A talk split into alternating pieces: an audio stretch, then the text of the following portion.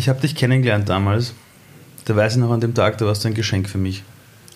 Ich wollte eigentlich zwei gute Freunde von uns treffen, Katja und Hermann. Grüße, falls ihr zuhört. Du bist du plötzlich dort gesessen. Und ich habe dich aus dem Fernsehen kannt, als ein Fußballer. Und später als ein Typen, der Fußball anmoderiert. Ähm, wie viel von den Menschen damals bist du heute noch? Es hat eine Phase gegeben, da wollte ich dieser Mensch gar nicht mehr sein. Ich wollte das richtig wegschirmen aus meinem Leben. Ich wunderbare, wunderschöne Dinge erlebt, aber auch einige Dinge, die nicht so schön waren. Und habe dann mit der Zeit gesehen, du kannst die Vergangenheit nicht auslöschen, du musst es auch nicht und ich will es eigentlich auch gar nicht, weil ich wirklich eine richtig coole Zeit gehabt habe, weil ich mich selber in einem ganz extremen Umfeld erlebt habe, meine Grenzen ausgelotet habe, mich selber kennengelernt habe im Fußball, vor allem in meinem Fußballverein in der SV Ried, meine Familie, äh, ja, so kosmische Familie wieder entdeckt habe und bin dann mit der Zeit draufgekommen und mittlerweile ist es sieben Jahre her, seit meiner äh, Zeit als aktiver Fußballprofi. Ähm, es ist ein wesentlicher Teil von mir und es hat mich geprägt, aber mit diesem starken Cut, über den ich zwar eh auch zwei Jahre nachgedacht habe damals, aber den ich dann mehr oder weniger doch von heute auf morgen vollzogen habe, dass ich heute, wenn ich auf mich schaue, dass ich mehr der Peter Alexander Hackmeier bin, der ich wirklich sein mag und nicht mehr es anderen recht machen muss, nicht mehr mich über Leistung definieren muss, sondern einfach sein darf. Also quasi nichts mehr tun muss, um der zu sein, sondern ich bin einfach. Aber natürlich mit ganz viel Erfahrungen und Erkenntnisse aus dieser großartigen Zeit als Leistungssportler. Das Wort Leistung ist ein paar Mal gefallen. Mhm. Du warst ja Profifußballer. Ich meine, mhm. das hat man im Fernsehen gesehen. Du hast Bundesliga gespielt, hast für Österreich gespielt. Ja, ich meine, das ist, das ist schon geil, oder? Traum. Ich mein, ganz ehrlich, wenn du in so ein Stadion reinkommst und, mhm. die, und die schreien da alle, ich meine, mhm. ich weiß nicht, wer da sein Ego im Zaum hält. Schwierig. Kann man das kontrollieren oder lässt man sich da mitreißen? Es sind jetzt zwei verschiedene Momente, die du angesprochen hast. Das erste Mal, und ich habe das Glück gehabt, ich war in allen Nachwuchsnationalteams und das war wirklich mit 15 das erste Mal für Österreich zu spielen, für mein Land. Ich habe die Staatsbürgerschaft, das heißt, du bist auch für mich gelaufen. für ja. unser Land. Ja, von meinem Steuergeld. Ja. Keine Ahnung, ob das da Wirklich arg. Und ich bin jetzt ähm, überhaupt nicht populistisch und auch nicht stolz darauf, Österreicher zu sein, weil ich habe mir es gar nicht ausgesucht. Ich bin aber mega dankbar, in diesem Land geboren äh, zu sein. Aber dann das Wappen zu tragen und dein Land zu vertreten, war schon super spannend. Und in dem Moment zu wissen, Tausende, Zehntausende Kinder wünschen sich überhaupt Fußballprofi zu sein und du bist dann einer von elf von ganz Österreich, die da auflaufen dürfen und quasi das Land repräsentieren. Abgesehen davon, dass wir dann gegen die Besten der Welt gespielt haben und aber richtig Spaß dran gehabt haben und es mich so geprägt hat, weil ich gemerkt habe, wir spielen nicht nur mit denen, sondern wir sind auf Augenhöhe mit den Besten der Welt und das war eines der großartigen, prägenden Erfahrungen, die ich einfach in das Leben danach auch mitgenommen habe. Und das Zweite, was du angesprochen hast, das im Stadion und wir haben damals bei der WM vor naja, zumindest 45.000 gespielt. Bist du deppert. Und das ist ein Moment, den, den kann man nicht beschreiben, glaube ich, wenn wir es so nicht erlebt haben. Vielleicht du, wenn du auf der Bühne stehst und egal, ob es dann 100, 500 oder 3000 Menschen sind, aber diese Energie, dieses ja, da schaut da wer zu und hofft, dass das Beste daraus rauskommt, zumindest die Hälfte des Publikums. Das war, der, der Vorteil ist eigentlich, dass sie alle auf die gefreien beim Vortrag bei mir. Ich habe immer mindestens 50% gegen mich gehabt im Stadion. Aber es war unglaublich beeindruckend, welche Energien da entstehen. Das wolltest du als Kind schon, oder? Mhm. Es hat eigentlich, sofern, soweit ich mich zurückerinnern kann, ich habe zu meiner Mutter damals gesagt, ich will Fußballprofi werden. In welchem Alter? Wahrscheinlich war ich sechs, sieben, also mit fünf begonnen beim Verein, habe es damit kaum erwarten können, dass ich endlich diesen Spielerpass kriege, den man erst mit sechs bekommen hat. Also ich habe dann monatelang gewartet, was sich wie Jahre angefühlt hat. Und bin bei meiner Mutter aufgewachsen und sie hat selber Fußball gespielt. Also das Talent, Echt? genau, also die Kraft, ähm, auch wenn man es oh. mir heute nicht mehr ansieht, habe ich vom Papa mitgekriegt, aber das, das Talent, das Ballgefühl von der Mama. Und ich meine, sie hat mich zu jedem Training gefahren, hat ihre Wochenenden geopfert, aber hat sie, sie hat mich auch nicht ernst genommen. Sie hat schon gesehen, das ist einer von den Besseren, aber Fußballprofi, das ist ein Traum, der, der scheint so weit weg. Und dann haben sie alle immer gesagt, ja du, traum weiter. Und ja, zehn Jahre später habe ich meinen ersten Profivertrag unterschrieben und... Das heißt mit 16 oder was? Mit 17, Ja. genau, bin ich dann während der Schulzeit noch in den Profikader gerückt, war dann das erste Trainingslager mit der Profimannschaft, während der Schulzeit noch, habe dann immer schulfrei gekriegt, zwei Wochen und so, es war eine super spannende Zeit. Ich weiß noch, als ich 17 war, wir zwar auch Fußball gespielt bei Simmering und Basketball gespielt in Simmering, aber wenn das erste Mal das Thema Mädels war, war das Ding Geschichte. Ja. Wie hast es du, also wie hast es du geschafft, dran zu bleiben? Weil in der Pubertät hören ja ganz viele auf, was ich immer so höre. Ähm, wie hast es du geschafft, trotz all dieser Ablenkungen und Dingen, die man halt als Jugendlicher halt so macht, da trotzdem zu sagen, ich gehe den Weg? Gibt es einen wesentlichen Grund und zwar der Fußballverein war für meine Familie. Also ich bin mit zwölf weg von daheim und habe sehr schnell erkannt, dass viele Trainer Vaterfiguren waren für mich, dass die Mannschaftskollegen wie Brüder waren. Ich bin auch mit zwölf damals ins Internat gekommen. Internat klingt immer so gefährlich und äh, du böses Kind, du bist ins Internat abgeschoben worden. Für mich war das das Schönste, was ich mir vorstellen habe. Ich war Einzelkind und plötzlich 15, auch ein bisschen deppert waren wir zu der Zeit, aber Gleichgesinnte, alle den Traum des Fußballprofis und coole Truppen unter einem Dach und das war einfach das Schönste, was ich mir vorstellen habe können. Woher kam der Traum, Fußballer werden zu wollen? Ich glaube aus dem Fernsehen, also tatsächlich dieses so volle Stadien zu sehen, das tun zu dürfen, was dich am meisten begeistert, also den Ball hinterherlaufen und einfach mit deinen Freien ein cooles Spiel spielen und dann nur in einem Und Stadion. Geld verdienen dann bitte. Und? Geld. Spannenderweise das später dazu gekommen. Wirklich, also als Kind in ganz jungem Alter war es die große Leidenschaft zum Spiel. Und dann mit der Zeit kriegst du natürlich auch mit, dass die fette Autos fahren, sie schöne Autos, also schöne Häuser bauen oder kaufen, dann die Spielerfrauen meistens auch nicht so schlecht ausschauen. Und dann denkst du irgendwie, ja, mit dem Leben könnte ich mich auch identifizieren. Das kommt dann mit der Zeit. Und spannenderweise, wenn du dann dort bist, dann rückt es wieder ein bisschen in den Hintergrund. Es ist eher so am Weg dorthin, dass du immer diese Luftschlösser baust und diesem Geld dann auf einmal nachjagst und dann tatsächlich am Ende merkst, es geht immer um den Moment am Platz und im Spiel, der die wirklich berührt. Ab wann hast du gewusst, jetzt habe ich es echt geschafft? Also jetzt bin ich da. Also jetzt bin ich der Profifußballer. War das mit dem Vertrag? Na, nicht mit dem Vertrag, auch nicht mit dem ersten Spiel. Das ist so, ich habe den Vertrag unterschrieben, habe dann sicher ein Jahr einfach im Training Gas gegeben, mir den Arsch aufgerissen, dass ich, dass ich gesehen werde vom Trainer und irgendwann doch einmal die Chance kriege, so ein paar Minuten aufzulaufen. Und selbst da noch nicht. Beim ersten Mal, okay, da hast du einmal angeschrieben, du hast deinen ersten Bundesliga-Einsatz, aber dann eigentlich im Lauf der ersten Wochen und Monate, wenn du das dann bestätigst und weißt, okay, die, du warst vor drei Jahren warst du nur Ballbur, für die bist du hinten bei der Bande gestanden und plötzlich spürst du mit dem und lässt ihn vielleicht auch noch schlecht ausschauen, weil du ihn rausspülst oder weil du ihm ein Tor machst oder so. Und das waren dann so Momente mit jedem Spiel mehr und dann wahrscheinlich nach der ersten Saison und bin relativ schnell Stammspieler geworden dann so richtig. Gibt es irgendeinen, irgendeinen Gegenspieler, der dich besonders inspiriert hat, wo du gedacht hast, bist du nice, jetzt darf ich entweder gegen den spielen oder, oder wow, ich bin jetzt in demselben Team wie der?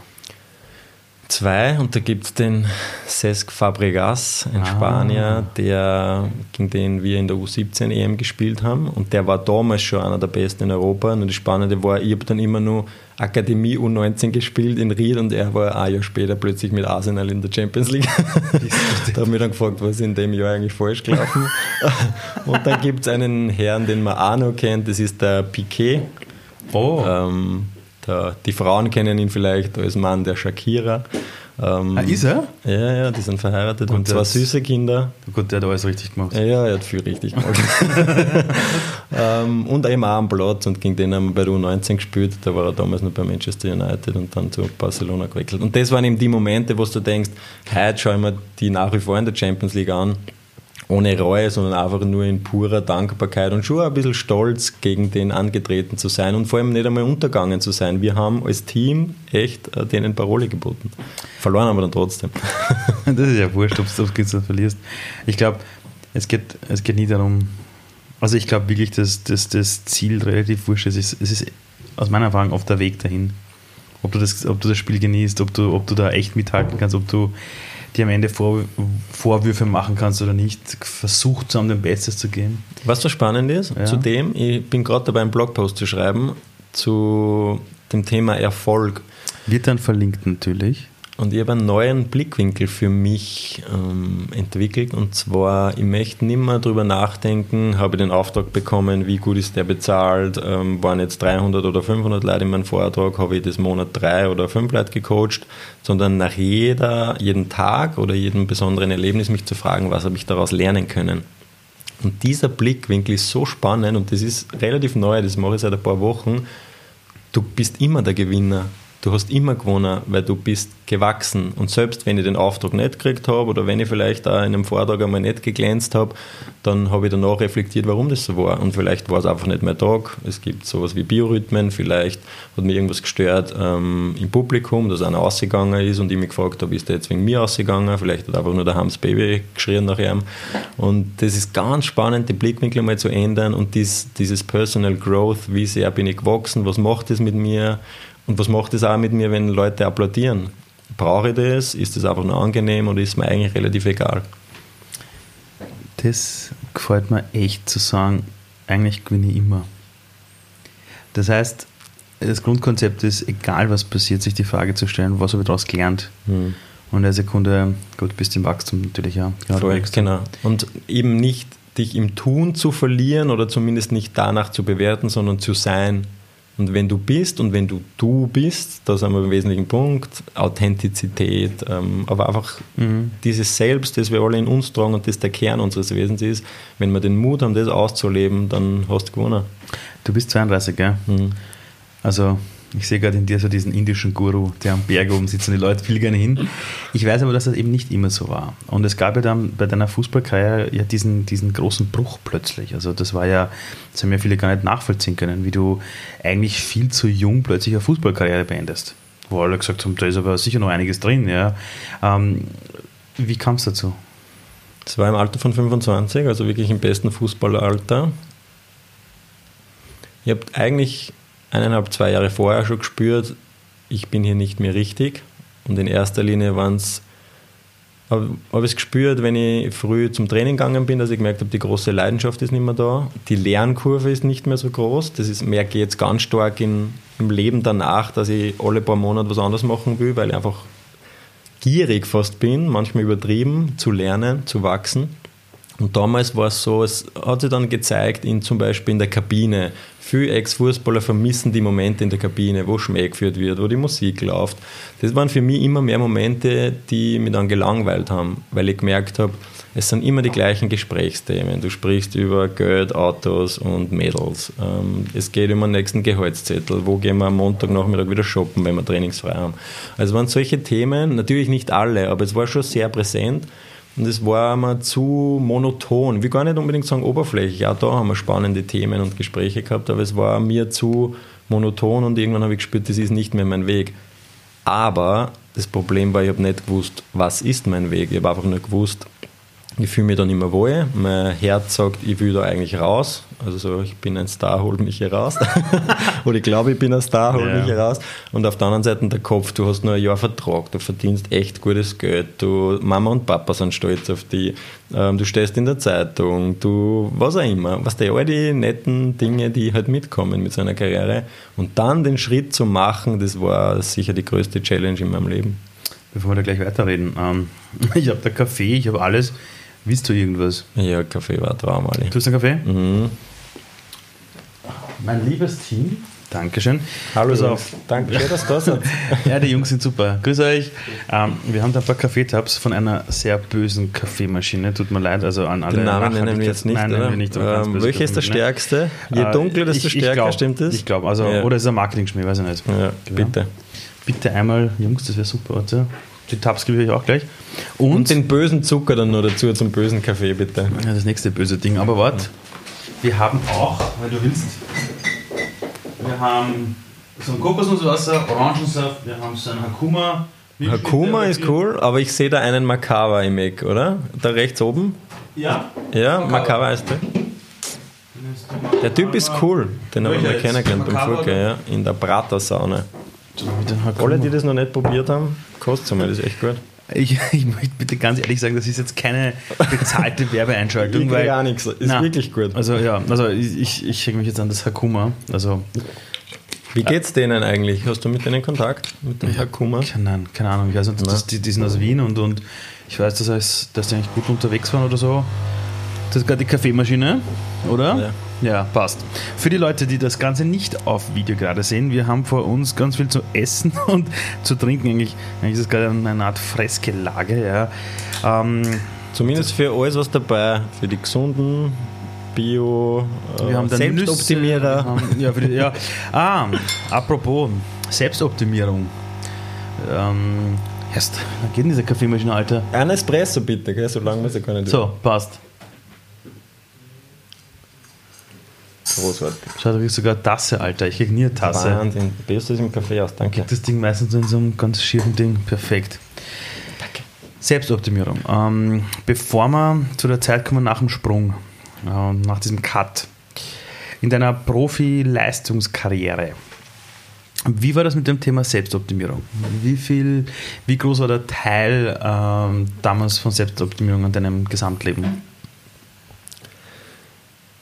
Ich habe das Glück gehabt, sehr früh von einem Coach begleitet zu werden, in der Persönlichkeitsentwicklung schon am Weg zum Profi, hm, was mich sehr bereichert hat, nicht nur als Fußballer, sondern auch als Mensch wahrgenommen zu werden, zumindest von ihm, auch wenn es im System dann wie ein Produkt bist. Mhm. Wir, wir, im Fußball reden ja davon, wir produzieren Spielermaterial. Also das sind keine Menschen, das ist ein Material. Das ist ja Katastrophe. So gehen wir mit den jungen Fußballern und Fußballerinnen um. Das ist Wahnsinn eigentlich. Aber klar war ich Teil dieses Leistungsoptimierens. Und zwar auch in dem Sinne, dass ich ständig gefragt worden bin, wo willst du in einem Jahr sein, was ist dein 5, 10 Jahres Karriereplan? Und spannenderweise, und es gibt einige, der Paul Schaner zum Beispiel war Ex-Kollege, der, der, dem das sehr viel andere gegeben hat, mir das immer schon blockiert. Ich, ich habe gar nicht wissen können, wo ich in drei oder fünf oder zehn Jahren bin, weil das war für mich einfach viel zu weit weg. Ich meine, ich war damals 17, 18, wie ich aufgekommen bin und 30, 30-Jährige waren für mich uralt. Wie soll ich wissen, wo ich mit 30 mhm. sein will? Klar, mhm. dann ist kommen von außen, wenn du in Österreich in der Bundesliga schon spielst und im Nationalteam, dann musst du es ja zumindest in die deutsche Bundesliga schaffen. Und Bayern war schon irgendwie cool. Also da waren so ganz viele Einflüsterer von außen, die mir dann gesagt haben, das ist der Karriereplan und darauf sollst du hinarbeiten. Und daraufhin musst du dann auch optimieren. Und das Spannende war, das hat a zwei, drei Jahre recht gut funktioniert, also mhm. vor allem im Alter bis 21 und bis der physische Cut, nämlich das, der erste Kreuzbandriss gekommen ist. Und es war eine wichtige Phase und um das abzukürzen, ich habe da ganz viel auch persönlich dazu gelernt, aber vor allem auch gelernt, dass das Leben nicht planbar ist. Und ich kann mir nur so einen schönen Karriereplan zurechtlegen, äh, wenn mein Kreuzband mir sagt, der Druck wird zu groß oder vielleicht auch, das ist eigentlich gar nicht mehr dein Weg, das habe ich dann erst später verstanden, dann bringt ja der ganze Plan nichts. Und insofern, auch selber als Coach versuche ich immer mit den Menschen gemeinsam Visionen zu entwickeln oder sie dabei zu unterstützen, dass sie wieder träumen, dass sie wieder die Gänsehaut spüren, dass die Augen wieder funkeln. Aber meine Meinung ist, dass es echt Sinn macht und das setze ich auch selber jetzt um für die nächsten Wochen und Monate konkrete Pläne zu machen, aber nicht wissen zu können, was in A, drei oder fünf Jahren passiert. Mhm was du wusstest, das ist nicht mehr dein Weg. Ich meine, das, das war ein Weg, wo du als Kind gewusst hast, das wieder zu machen. Und dann bist du dort, stehst quasi voll im Saft, wie man in Österreich so schön sagt. Und dann sagt irgendwie alles in dir, hey, aus jetzt. Wie einsam fühlt man sich da? Sehr gute Frage. Weil von außen bist du erfolgreich und selbst wenn du dann aufhörst oder verletzt bist, ähm, sagen die Leute immer, ja, was willst du, du hast eh ausgesagt. Also erstens hat man in Österreich selten ausgesagt, außer da gibt es einen großen Verein. Also du meinst jetzt finanziell ausgesagt? Genau, finanziell. Ja. Und das ist spannend. Auch dieser Glaubenssatz bei uns ist ja, na, wenn du finanziell ausgesagt hast, dann brauchst du eh um nichts mehr kümmern. Dann kannst du eh daheim auf die Couch liegen. Das ist immer das, was ich so kritisch sehe. Selbst ein 30-Jähriger, der, der wirklich ausgesagt hat, der hat immer nur mindestens 30, 40, 50 Jahre im Leben mhm. vor sich und dann zu sagen, okay, nein, interessiert mich nicht mehr. Ich kenne aber auch keinen reichen Investor, der ausgehört hat finanziell, der zu Hause sitzt und sagt, das mache ich nichts mehr und du ja. Rasenmähen. Genau. Ja. Aber wie einsam ist man da? Wenn du weißt, okay, aus jetzt, ich weiß zwar nicht, was auf mich zukommt, aber das ist es nicht mehr. Eigentlich ähm, nachbetrachtend gar nicht, in dem Moment aber sehr, weil die Aufmerksamkeit von außen nicht mehr kommt und das war nur damals deswegen das Problem, weil ich mich über das definiert habe. Weil ich, das war immer spannend. Nach den Spielen gibt es Mitternacht schon so die erste äh, Ausgabe der Kronenzeitung und das erste, was wir gemacht haben, obwohl wir es alle verneint haben, war nachgeschaut, welche Noten wir gekriegt haben. Ich weiß nicht, ob du das weißt, aber die werden alle benotet. Äh, Im Sportteil bekommst genau, du so Noten und genau. dann Spieler des Tages. Weltklasse oder Totalversager oder irgendwas dazwischen. Ja. Und wir haben alle gesagt in Interviews, na, das interessiert uns nicht und jeder ist Mitternacht zur Tankstelle gefahren und hat geschaut, welche Noten er wieder gekriegt hat. Von Wirklich? Journalisten, die teilweise nicht einmal Spiel geschaut haben, weil sie nebenbei ja schon Bericht geschrieben haben, die haben die nicht einmal angeschaut. Also so viel zu ähm, Bewertungen von außen, aber weil ich mich damals über das definiert habe, ein richtig fettes Auto gefahren habe, so ein 335er BMW Coupé, 300 PS, gerade gut genug. Ähm Dann haben wir ja beide den Prolo in uns. Naja. Geil. Äh, und was so spannend ist, der kommt nach wie vor wieder Vierer. Die Judith, meine Traumfrau, die ich in diesem Jahr heiraten werde, die ist jetzt seit drei, vier Jahren meiner Seite und ich habe einen sehr starken Wandel gemacht in der letzten Zeit. Ja. Aber in manchen Momenten und vor allem wenn ich spiele, Tennis spiele mit ihr oder so oder Beachvolleyball spielen, weil man halt, dann kommt so der Brolette in mir vierer und dann sagt sie, so kenne ich dich gar nicht. Aber jetzt weiß ich, wie es früher als Kicker war. Sagt meine Frau auch immer zu mir, so, Ali, so kenne ich dich gar nicht. Bist du in der Schule auch so? Sag ich, nein, nein. Und das habe ich eingangs gemeint. Vor kurzem wollte ich den noch wegschieben. Das, ist der Peter Hackmeier, der Haki von früher, mit dem will ich nichts zum tun. Aber es mhm. ist ein Teil von mir und ich habe gelernt daraus. Aber um auf deine Frage zurückzukommen, sehr. Ähm, also mit der Einsamkeit. Ist genau, ich war mhm. sehr einsam. Ich habe keine Ahnung gehabt, was ich mit meinem Leben anstellen soll. Also ähm, habe mich dann privat damals von meiner Ex noch getrennt, also von meiner größten Konstante, sie und der Fußball, weg, Boden unter den also Füßen weggerissen und habe keine Ahnung, was ich mit meinem Leben jetzt anstellen soll. Du hast, mal, du hast mir dann mal erzählt und, und du hast es ja auch in den Büchern niedergeschrieben oder kann man auch verfolgen, dass du dann äh, dir die Welt angesehen ne? Mhm. und du hast auch begonnen, ein erstes Buch zu schreiben. Ähm, war das eine Flucht oder hast du dich für die Reise entschieden? Ich habe mich gegen das Zuhause, gegen den Fußball entschieden mhm. und wollte so weit weg wie nur möglich. Mhm. Und auch das verstehe ich erst heute oder in den letzten Jahren. Damals bist du unterwegs und, und da war es war so die Zeit, wo das gerade cool war, ist, auf Weltreise zu gehen und Around the World Ticket und so. Und das in dem Moment war es nur weg. Ich wollte weg, ich wollte keinen Fußballer mehr sehen. Ich habe mir keine Spiele angeschaut. Ich war 15 Monate auf Reisen. Ich habe kein einziges Fußballspiel gesehen. Ich habe so alle drei, vier Monate habe ich mir die Ergebnisse von meinem Ex-Verein noch angeschaut. Ich habe mir unterwegs keine Spiele angeschaut. Ich wollte nicht in Berührung kommen mit dem. Und heute war es, es war die Flucht. Aber ich habe mir in so nach zwei, drei Monaten des Flüchtens habe ich mehr und mehr mir viele Fragen gestellt oder wurden mir gestellt, wo ich Schritt für Schritt einfach erkannt habe, es bringt nichts davon zu laufen, weil es heute halt immer wieder ein. Mhm. Und du solltest die sehr in der Tiefe damit auseinandersetzen, wer, wer bist du eigentlich, was hat der Fußball mit dir gemacht und vor allem, was willst du jetzt mit deinem Leben anstellen? Ähm, als du damals in deinem Umfeld gesagt hast, Leute, da kommt jetzt ein, ein kleiner Wandel wie haben die reagiert? Ich habe es ihnen nicht gesagt, weil ich es gar nicht gewusst.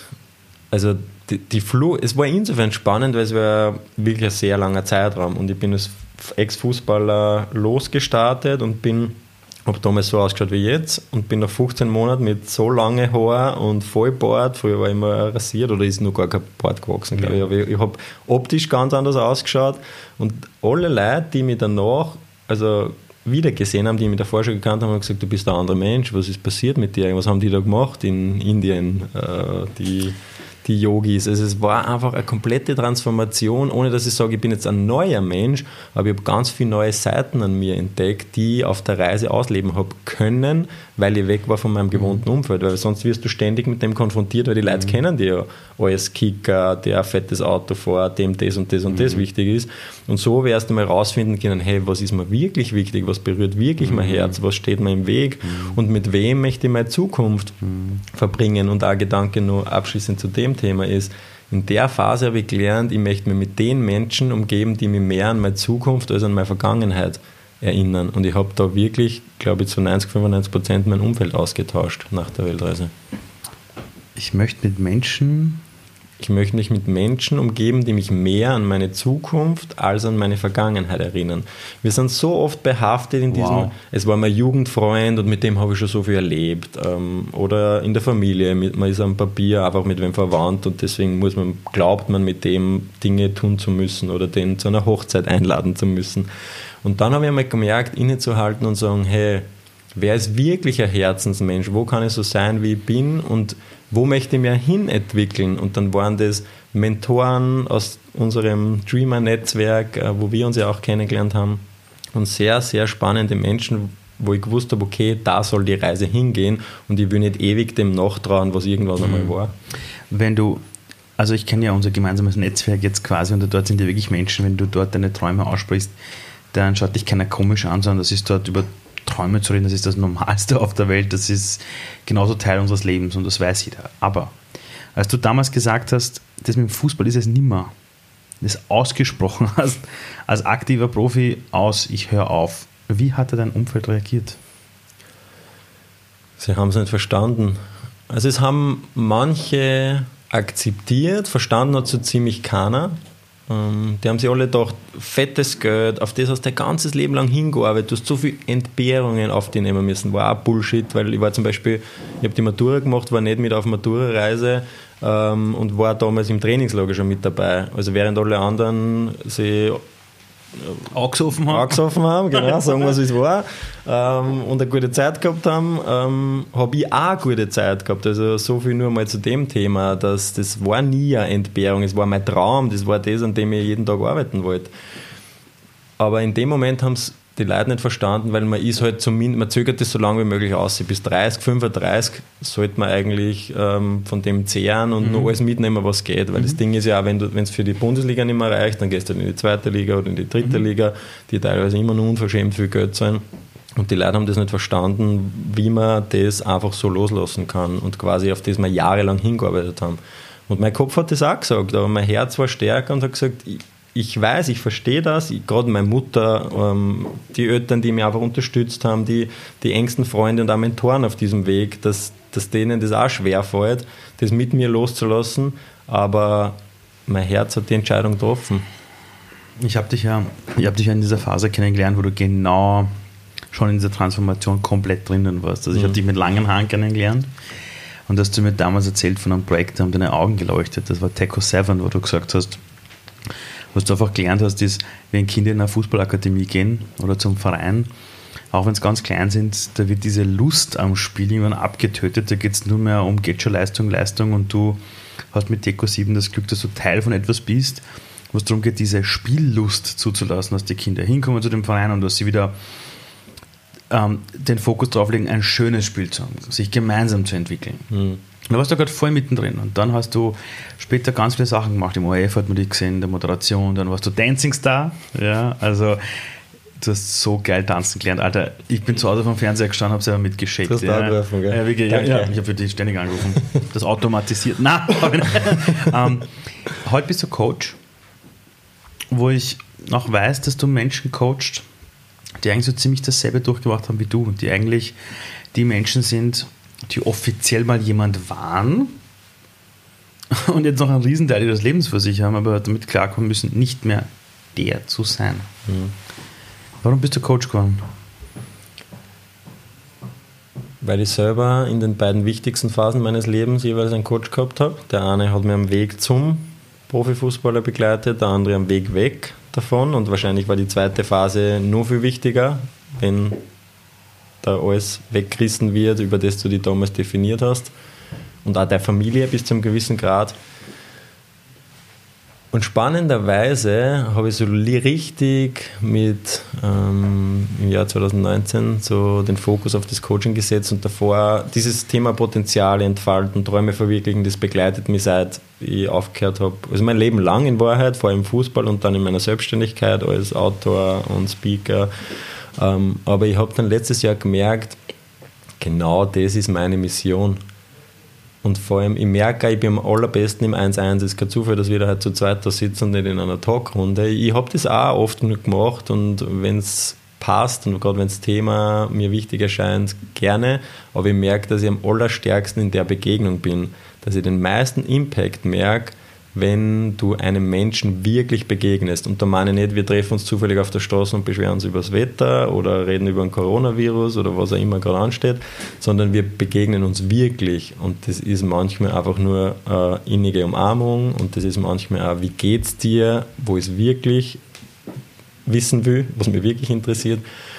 Und ich habe diesen Film But Beautiful, den mhm. wunderschönen mhm. Film von Erwin Wagenhofer letztes Jahr. Und was mir am meisten hängen geblieben ist, ist von diesem Pianisten aus New York, der gesagt hat, Inspiration ist nicht, was ich dir gebe, sondern Inspiration ist, was zwischen uns entsteht. Also irgendwo manchmal vielleicht ein bisschen näher bei mir, manchmal bei dir.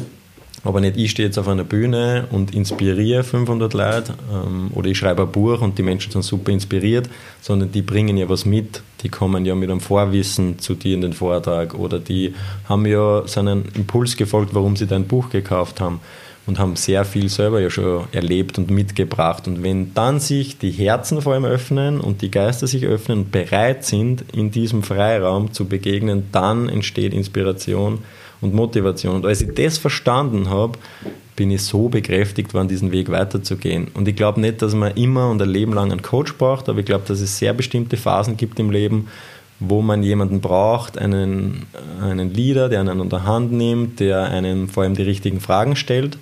Vielleicht Fragen, die man sich selber nicht stellen traut, weil sie einfach Angst machen, weil sie tiefer gehen und weil sie einen anderen Blickwinkel einfach bringen. Es dieses Thema Selbstreflexion war vor kurzem in unserem Freundeskreis ein großes Thema und ich habe einmal die, die vage Behauptung in den Raum geworfen, gibt es überhaupt Selbstreflexion?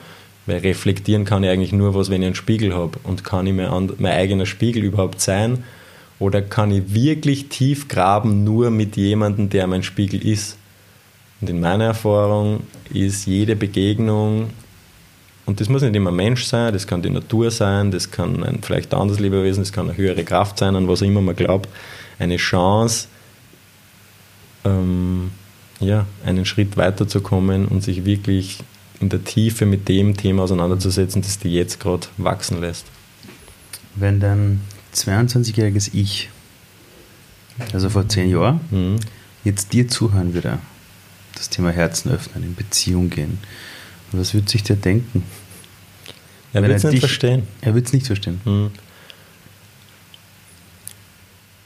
Er wird keine Ahnung haben, wovon ich spreche, weil das war das Alter, wo du, du hättest mal das nächste BMW-Modell zahlen können, auf das ich hinarbeiten will ähm, und einfach nur ein bisschen mehr Geld verdienen, dass du den mit 400 PS leisten kannst. Solche Dinge hätte ich damals verstanden.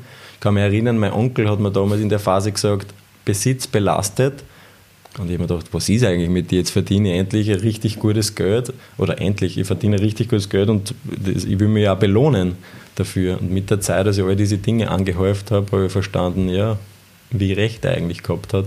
Und dass es nach wie vor kleine Dinge gibt, einen coolen Fresh-Bulli, den ich mir einfach kaufen will, weil der Klausi cool ist. Liebe und Grüße an den Gründer Klaus in Linz von Fresh. Ist keine bezahlte Werbeeinschaltung, aber wir sind beide Fans. Schon wieder aber eine richtig coole Sache das, solche Dinge will man leisten. Ich will, wenn wir ein, zweimal im Jahr ähm, reisen wollen und ob das dann, wir setzen uns ins Auto und fahren ins Blaue oder wir fliegen irgendwo hin, diese bösen Flüge, die mache ich nach wie vor, weil ich merke, dass Reisen einfach was ist, was mich unheimlich bereichert. Also quasi der, die Definition des Luxus oder um was es wirklich geht im Leben, das hat sich ganz stark verschoben in den letzten zehn Jahren.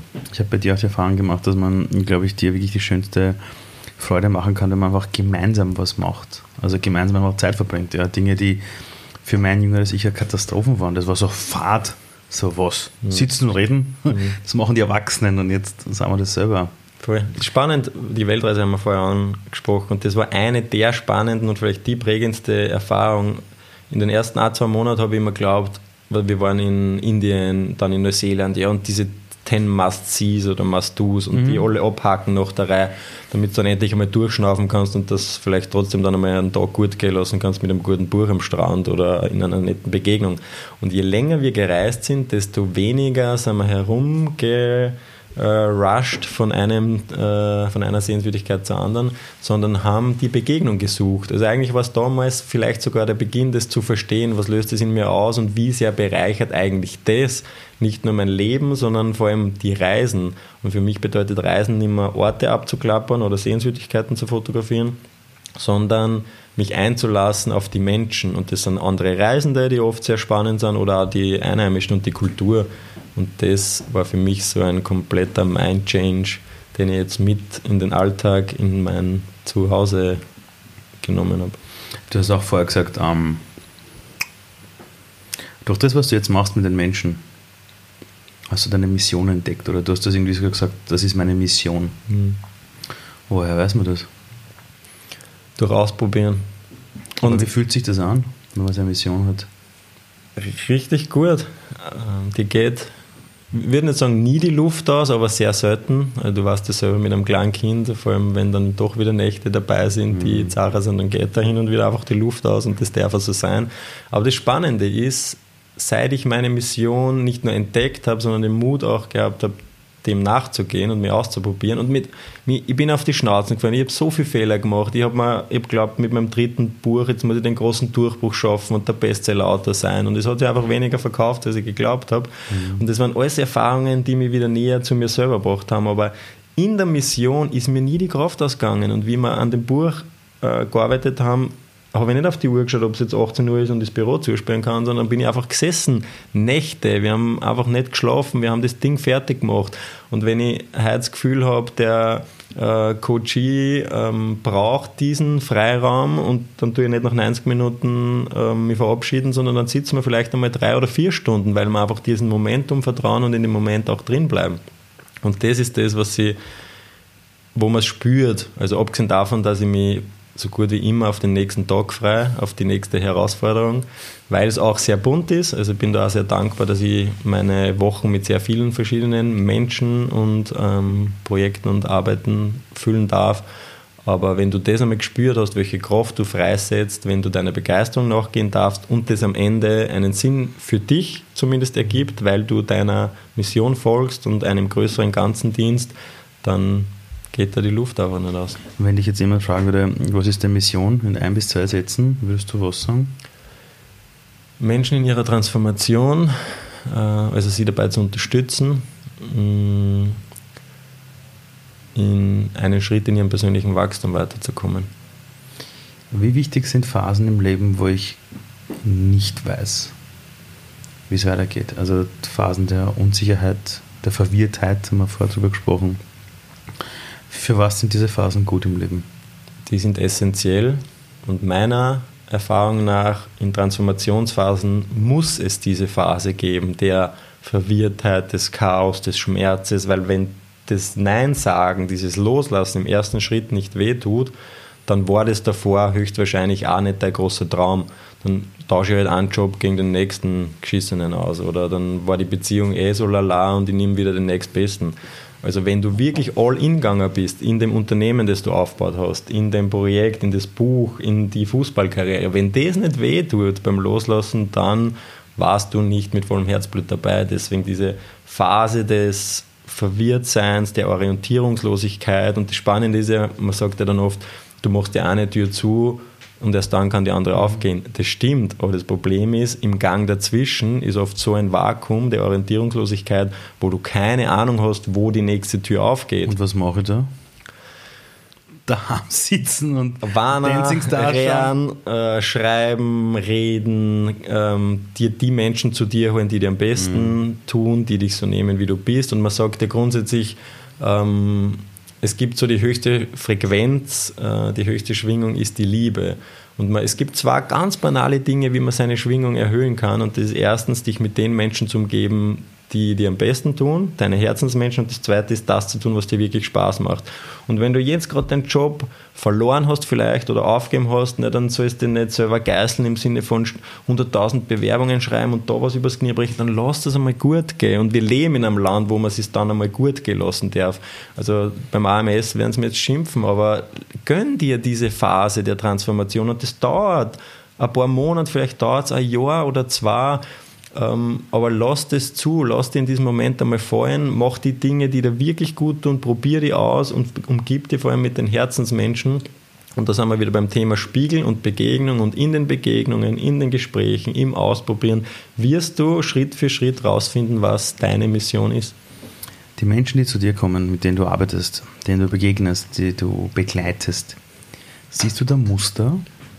Siehst du da irgendwas, wo du sagst, da ist ein spezieller Augenblick in ihrem Leben, wo sie sich dann auch mal helfen lassen? Oder ist, ist da irgendwas, wo du sagst, ja, das aus meiner Erfahrung zusammengefasst, sehe ich das und jenes? Also jeder Mensch ist anders, aber spannend ist ja, Google hat, ähm, ich weiß nicht, wie lange das her ist, aber vor ein paar Monaten oder ein, zwei Jahren mhm. herausgegeben, die ihre besten Mitarbeiter sind die, nicht die das beste Degree haben, die die meiste Berufserfahrung haben, sondern jene, die eine harte Transition in ihrem Leben durchzogen haben oder durchziehen haben müssen und daraus gestärkt hervorgegangen sind. Also ihre besten ähm, Führungskräfte, ihre verlässlichsten, müssen auch nicht immer nur Führungskräfte sein, die, die verlässlichsten Mitarbeiter, die sie äh, mittel- bis langfristig äh, in ihrem Unternehmen haben, sind die, die den Mut gehabt haben, loszulassen sich neu zu orientieren oder vielleicht sogar neu zu erfinden.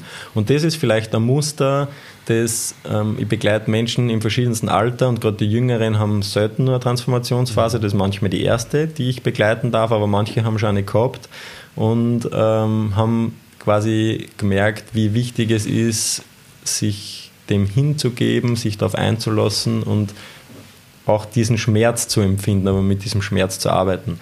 Also insofern mh, mm, ist es, egal ob es die erste Transformation oder eine weitere war, der Mut, da hinzuschauen, tief zu gehen ähm, ja, und einfach ganz tief einzutauchen zu Momenten und Fragen und Themen, die vielleicht unangenehm sind.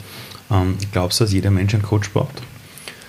Ja, zu einer bestimmten Phase in seinem Leben. Mhm. Und das Problem ist auch, das soll vor allem professionell sein in solchen ganz wichtigen Lebensphasen. Es kann im Alltag dein Partner sein, es kann dein Bruder, es kann dein Papa, deine Mama sein, aber das Problem ist, ähm, die sind alle in deinem System. Also das heißt, die sind befangen, die meinen es gut, die sagen vielleicht gewisse Dinge dann doch nicht, mhm. weil sie wollen da nicht wehtun. Und deswegen um wirkliche Transformation begleiten und unterstützen zu können, muss das jemand von außen sein. Also du darfst denjenigen kennen, aber das darf jetzt kein engerer Freund sein, sondern es muss so viel Distanz herrschen, damit du tief graben kannst. Und aus eigener Erfahrung, mit Freunden hat man das Thema, mit Partnern hat man die Themen, aber es gibt gewisse persönliche Themen, da braucht es einen professionellen Coach von außen, der dich wirklich Ebene für Ebene dahin bringt, zu diesem Schmerzpunkt. Und weil du zuerst gesagt hast, Muster, spannenderweise haben wir so Traumata immer abgespeichert zwischen unserer Geburt und dem 15. Lebensjahr. Mhm. Und wenn aber jetzt einer kommt mit Mitte 30, Mitte 40, mhm. Ende 50, dann ist das halt schon sehr lang aus. Mhm. Und trotzdem ist der Ursprung immer dort. Das andere sind Verhaltens- und Glaubensmuster, die wir darauf aufbauend für uns ähm, gelebt haben und deswegen so schwer sind loszulassen. Und äh, das heißt, bitte korrigiere mich, aber heißt das, dass die größte Entwicklung immer dann stattfindet, wenn wir zurückgehen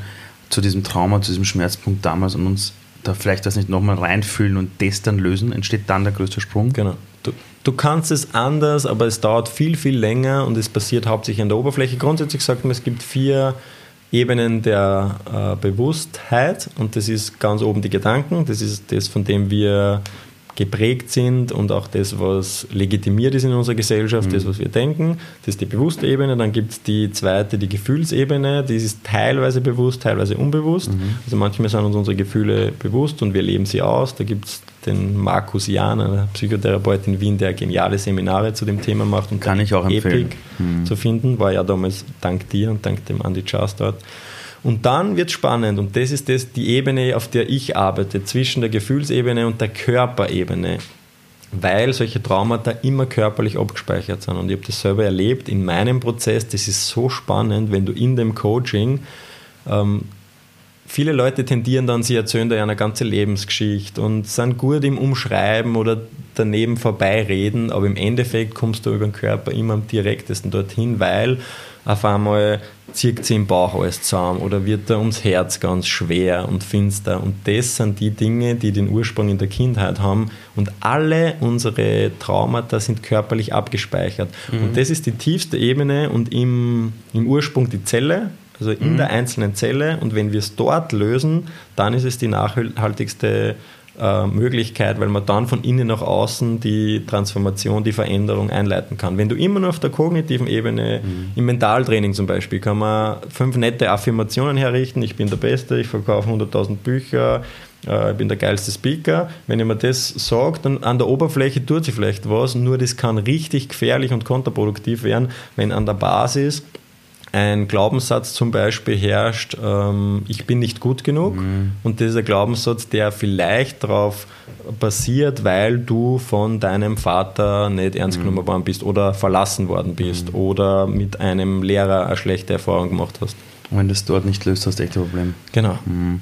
Ähm, und dann fällst du nämlich immer wieder in die gleichen Muster zurück. Und das sind die Leute, die dann immer wieder die schlechten Sachen anziehen, die immer wieder den Job verlieren, die immer wieder krank werden. Und das ist ja auch eine gewisse Opferrolle. Ich will Aufmerksamkeit von außen. Ja, und wenn du das aber schaffst, in diesem Ursprung das aufzulösen, das kann man, das klingt dann immer so hart und das kann auch schmerzen, aber das kann man auch sehr spielerisch auflösen über mhm. Körperarbeit dann lösen sie Dinge und dann kommst du plötzlich in ein Flow-Erlebnis und verstehst ganz viele Dinge und Zusammenhänge, die du, an denen du jahrelang gekiefelt hast.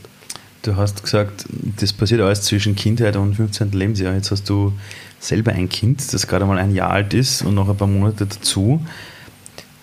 So, was wirst du machen als Vater, damit dein Kind nicht im Alter von 40 Jahren die ersten 15 Jahre nochmal aufrollen muss? Super spannende Frage, genau den Blickwinkel zu ändern, dass ich jetzt ja nicht mehr das Kind bin, wo das gerade entstanden ist, sondern dass mhm. ich der Vater genau. und mit der Mutter der Hauptverantwortliche bin, dass wir einen Rahmen schaffen, dass er möglichst behütet bleibt von mhm. dem. A, können wir solche Dinge nicht hundertprozentig ausschließen und mhm. egal wie gut du ja, vor allem, wenn er in die Schule schaust. Also wenn er in die Schule kommt, kannst du gar nichts mehr beschützen. Genau. Und selbst Dinge, wo du glaubst, du, du bestärkst ihn im Guten, also ich habe zum Beispiel nach Montessori-Pädagogik, ist es ja. nicht gut, äh, deine Kinder zu viel zu feiern. Unser Felix fängt jetzt gerade zum Gehen an, er macht die ersten Schritte und wir freuen sich halt immer. Und das klingt jetzt vielleicht arg ähm, oder skurril, aber man muss echt aufpassen mit diesem übertriebenen Lob, weil mhm. er dann halt das damit konditioniert. Und quasi, mhm. wenn der Papa klatscht, dann bin ich gut genug. Genau. Und wenn ich aber jetzt nicht gehe, weil ich mich nach dem ersten Schritt hingeschmissen habe, dann sage ich natürlich nicht, was war das für eine Chance, aber ich klatsche vielleicht auch nicht, dann löst es in dem Kind was aus. Also insofern, ich meine es nur gut, aber selbst da muss man aufpassen und auch in der Reflexion, die eigenen Eltern und Großeltern, die haben das im besten Wissen und Gewissen gemacht.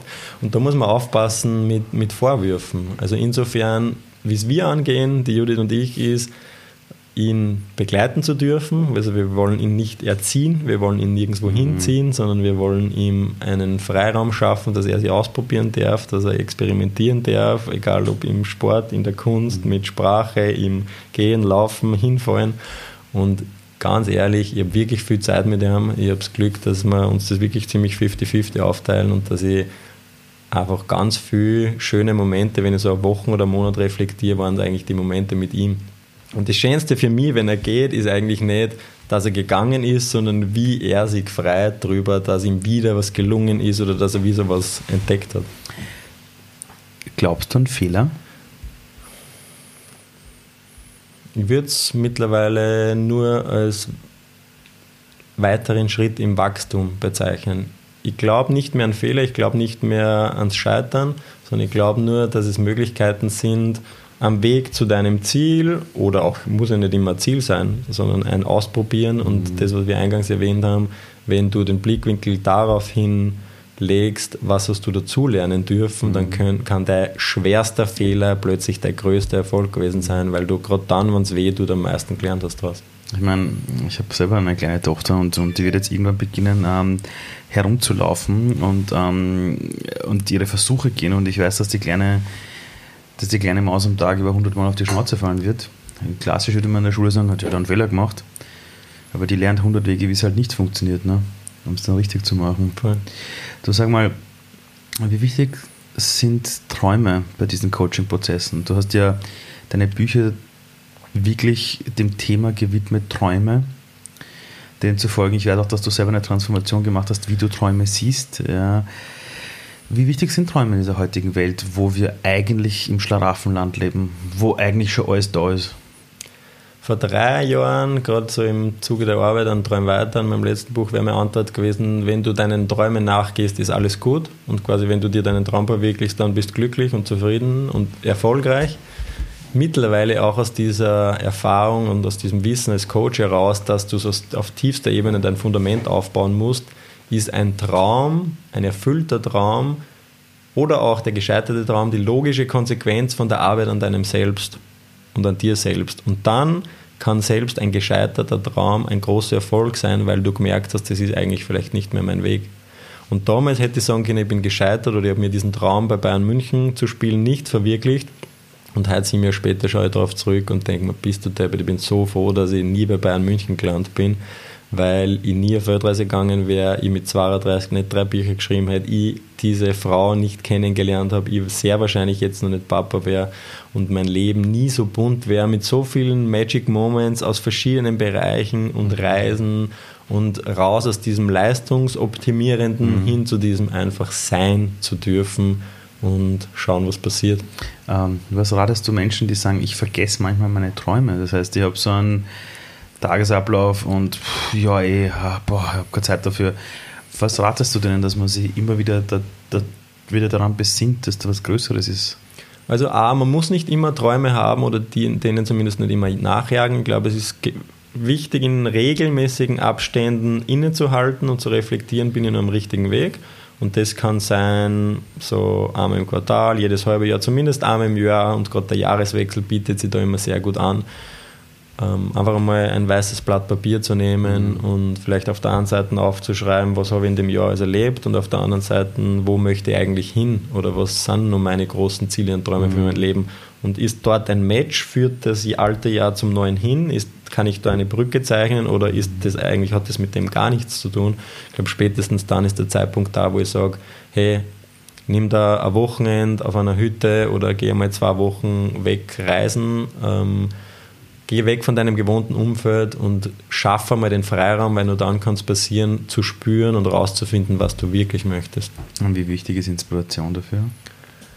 Sehr, weil du logischerweise genauso wie ich in meinem Hamsterrad drin bin und das, das ist immer so negativ behaftet, aber es kann ja auch schön sein, wenn du Hamsterrad ist super, weil da kann man zurücklehnen, für alles ist gesorgt, das automatisiert. Das, genau, also so sehe ich es heute. So sehe ich es heute, das Hamsterrad. Voll, gibt da gewisse Sicherheit und das Leben ist immer eine, eine gewisse Balance aus der Sicherheit und der Freiheit weil ich habe Leute auf meiner Weltreise getroffen, die seit Jahren unterwegs waren und das wirkt dann so cool, bist du deppert und der verdient vielleicht dann unabhängig sein Geld, aber wo viele davon richtig verlorene Seelen waren und die nie angekommen sind. Also das ist das Gegenstück dazu und das ist immer ähm, ja, eine nötige Balance aus dem. Äh, jetzt habe ich die Frage vergessen. Wie wichtig Inspiration ist. Und die Inspiration kann nur, kann in solchen. Das ist aber gerade super, weil wenn man über Inspiration redet, ist das Beste, wenn man sich drin verliert. Ja, und dann sagst du, was war die Frage? Ja? Stimmt. Ähm, genau. Inspiration, da sind wir wieder bei dem Thema, passiert in einem Freiraum, in dem man sich begegnet und deswegen braucht es im ersten Schritt einmal den Freiraum, sonst kann ich kann ich die Inspiration gar nicht auf mich zukommen lassen, äh, weil wenn ich ständig im Abarbeiten bin von meinen To-Dos und Terminen und, und äh, weiß ich nicht, Träumen hinterherhechel, dann ist ja der Raum gar nicht da. Mhm. Und dann ist es wirklich wieder ein Ausprobieren, möglichst viele Gespräche führen und rausfinden, was es dann ist am Ende des Tages. Ich habe da was besorgt. Ich habe es total scheiße verpackt. Das kann ich nicht du bist jemand aus meiner Sicht, der so vielen Menschen dabei hilft, wieder ein bisschen anzukommen, sich ein bisschen inspirieren zu lassen. Als ich letztens zurückgekommen bin aus einer meiner Reisen, also berufliche Reisen, habe ich was entdeckt. Und habe mir gedacht, ich besorge dir das einfach. Wie cool. Damit du ein bisschen immer wieder so. Darf ich das glauben? Ja, sicher, ja. sicher. Dass du immer wieder so eine Kleinigkeit hast, die, wie soll ich sagen, das ist so eine Geschichte, die schaut man ab und zu an, wenn man das ein bisschen verwendet, dann ist man ab und zu ein bisschen so im Hier und Jetzt. Und was ich in meinem Leben gemerkt habe, ist, wenn du andere Menschen begleitest, dann fehlt es manchmal dir gerade selbst am meisten. Okay. Und das ist echt keine große Geschichte, aber ich liebe es und ich habe mir gedacht, das nehme ich jetzt einfach mit. Und dann noch eine Schneekugel. Weil Schneekugeln in meiner Kindheit haben mich so inspiriert. Einmal umdrehen, einmal zurückdrehen und dann hast du plötzlich. Und vor allem, es ist so richtig meditativ, oder? Das genau, schaust voll. an und du verlierst dich Und da habe ich voll an dich gedacht und habe mir gedacht, das, cool. das schenke ich dir jetzt einfach. Ist keine Werbeeinschaltung für irgendeine Schneekugelfirma, das müssen wir auch gleich sagen. Ja. Danke, Ali. Du. Voll cool. Ähm, eines wollte ich von, von dir noch wissen. Wenn du eine Botschaft in die Welt rausschicken könntest, die braucht jetzt gar nicht mal so großartig philosophisch sein oder so. Aber du stehst auf einem Rednerpult, vor dir steht die ganze Welt. Alle. Kroneleser, Standardleser, äh, Instagram-Junkies. Ähm, was ist die eine Sache, die du in deinem Leben einfach gelernt hast, wo du sagst, ja, da hätte ich gern, dass das alle zumindest verstehen würden. Mhm.